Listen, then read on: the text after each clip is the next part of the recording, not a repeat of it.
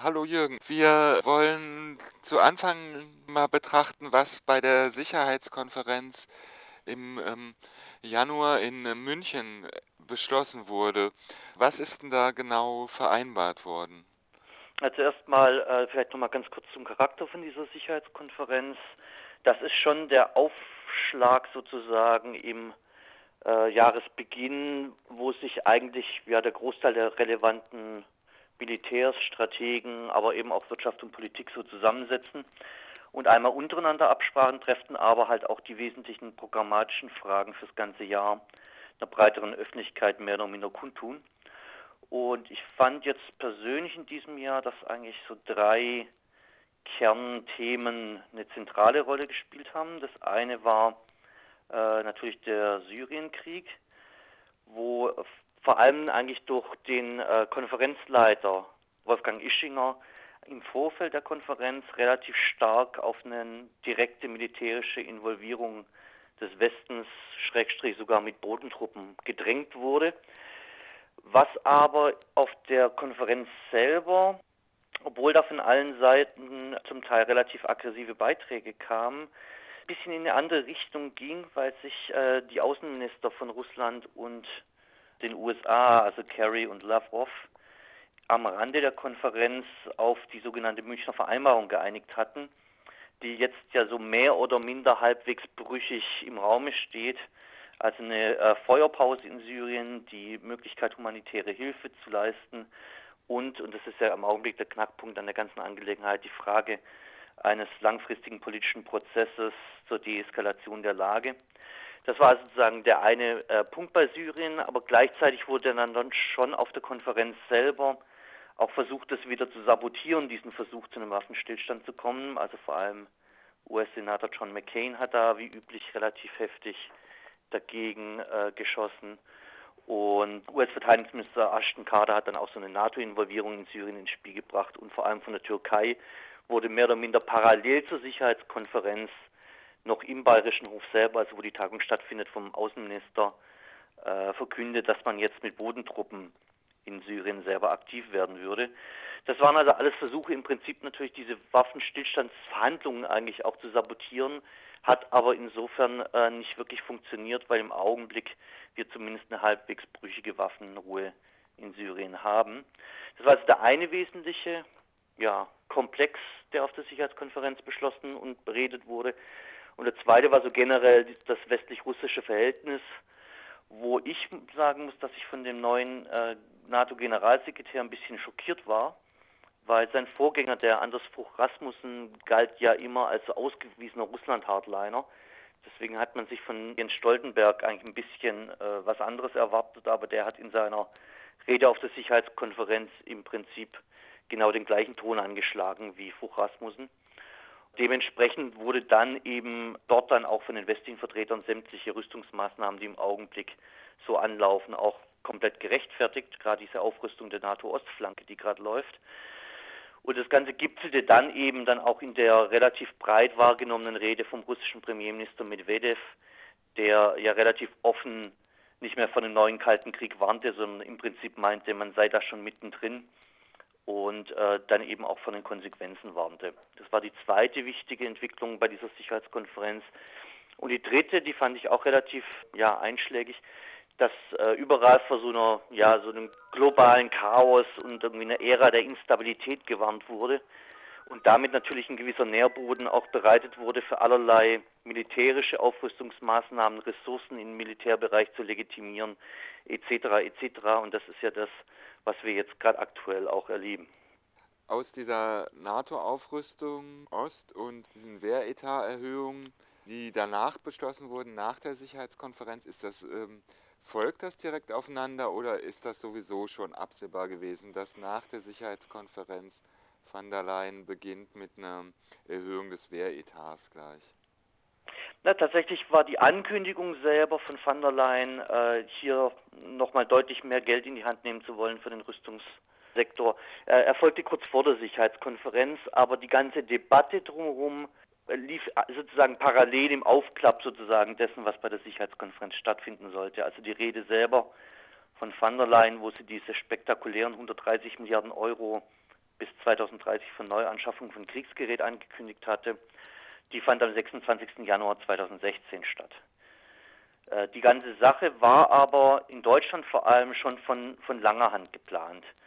Also als van der Leyen das Amt der Verteidigungsministerin übernommen hatte, hat sie zuerst mal den zuständigen Staatssekretär für Ausrüstung Bimmelmanns äh, gefeuert im Februar 2014 wegen der doch relativ spektakulären Pannenserie, die es bei diesen Bundeswehrbeschaffungsprojekten gab. Also da ist ja kein einziges wichtiges Rüstungsprojekt der Bundeswehr ohne milliardenschwere Kostenüberflüsse und äh, Verspätungen über Jahre zum Teil über die Ziellinie gekommen.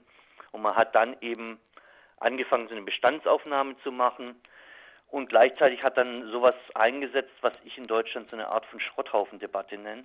Also man hat eigentlich in jeder Ecke äh, in jeden Medien nur noch davon lesen können, dass die Bundeswehr chronisch unterfinanziert sei, das Ganze so mit so einer Armee auch keinen Krieg mehr zu machen sei, die deutschen Soldaten irgendwie am Rande ihrer Belastbarkeit seien etc. Also da wurde schon seit äh, mindestens zwei Jahren eigentlich oder knapp zwei Jahren so ein Argumentationsteppich ausgelegt, auf dessen Grundlage dann diese umfangreichen Erhöhungen eingefordert werden konnten. Wo wird jetzt eigentlich was Neues angeschafft? In welchen Bereichen soll die Bundeswehr aufgerüstet werden? Also was ist da absehbar? Es sind erstmal zwei Sachen. Irgendwie das eine ist erstmal das reine Geld, um das es geht. Also wie gesagt, Van der Leyen kündigte an 130 Milliarden Euro Anschaffungen. Das sind 50 Milliarden mehr, als man eigentlich von der normalen Haushaltserwartung für das, was normalerweise eingestellt worden war, in die Neuanschaffung ausgehen konnte.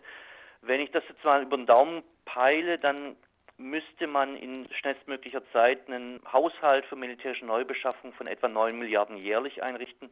Und zum Vergleich im Augenblick haben wir 4,7 Milliarden jährlich, also nahezu eine Verdopplung des Rüstungsbeschaffungshaushaltes. Und das wird natürlich nicht ohne weiteres Anwachsen des Rüstungshaushaltes als Ganzes äh, passieren, weil man solche Beträge nicht aus dem Haushalt selbst locker machen kann. Und dazu muss man sich natürlich vergegenwärtigen, dass dieser Haushalt, äh, auch wenn da immer gejammert wird, es gebe einen Kahlschlag bei den Rüstungsausgaben, dass dieser äh, Rüstungshaushalt in Deutschland ja in den letzten Jahren äh, nicht unbeträchtlich angewachsen ist. Wenn man sich mal die Zahlen anschaut, im Jahr 2000 war der Rüstungshaushalt so umgerechnet etwa 23 Milliarden Euro und im Jahr 2015 waren es dann immerhin gleich 33 jetzt 2016 34. Also wir haben es eigentlich mit einer relativ sprunghaften Steigerung dieses Haushalts zu tun. Und er soll eigentlich bis 2019, das ist eh schon beschlossen, weiter auf 35 Milliarden steigen. Und das alles war aber eben vor den Ankündigungen von van der Leyen, die mit neuerlichen Erhöhungen mehr oder minder zwangsweise einhergehen. Das heißt, wir werden auf das nochmal in irgendeiner Weise einen Betrag von x Milliarden wahrscheinlich obendrauf bekommen. Und der zweite Komplex, wo geht das Geld hin? Also drei große Projekte sind schon beschlossen. Ähm, eine Art äh, taktisches Luftverteidigungssystem, ein Mehrzweckkampfschiff und die sogenannte Mail-Drone. Das sind die Big Three, also die drei wirklich großen Rüstungsprojekte, die jetzt in den nächsten, sagen wir mal, 18 Monaten, 24 Monaten wahrscheinlich endgültig auf den Weg gebracht werden. Da werden viele Milliarden reinfließen. Was man jetzt aber auch noch gemacht hat und weswegen diese Erhöhung von van der Leyen angekündigt wurde, man hat in einer ganzen Reihe von Anschaffungsprojekten hat man die, die Zahlen, die man beschaffen will, nochmal erheblich nach oben korrigiert. Also es sollen deutlich mehr Spähpanzer angeschafft werden, 250 äh, Spähpanzer und äh, deutlich mehr Panzerhaubitzen, deutlich mehr Hubschrauber. Die angekündigte Einmottung von irgendwelchen Leopards äh, soll rückgängig gemacht werden, neue Radpanzer angeschafft werden. Also man hat da dann doch ein relativ breites Rüstungsportfolio aufgespannt. Und das kostet halt jetzt eben Geld und das wird jetzt halt versucht werden, natürlich in nächster Zeit loszueisen. Neue Schiffe, neue Panzer, die kommende Drohne. Das sind jetzt die Sachen, wo es vor allem hingeht oder welche weiteren Schwerpunkte sind ähm, von diesem Geldregen noch äh, betroffen? Das sind tatsächlich im Augenblick, soweit ich das zumindest absehen kann, gerade die drei großen Rüstungsprojekte. Ich persönlich gehe davon aus, dass man schon durchaus, wenn das endgültig, sagen wir mal, beschlossen ist, diese Mehrausgaben auf Dauer irgendwie zu haben, dass dann durchaus noch einige weitere Projekte äh, dazukommen werden. Aber im Augenblick sind das die drei, von denen eigentlich in den, den Papieren des Verteidigungsministeriums primär die Rede ist. Und verändert das etwas an der Bundeswehrstruktur? Kannst du das einschätzen? Ja, gut, es gibt ja den Spruch irgendwie, wer den Hammer hat, für den sind alle Probleme Nägel.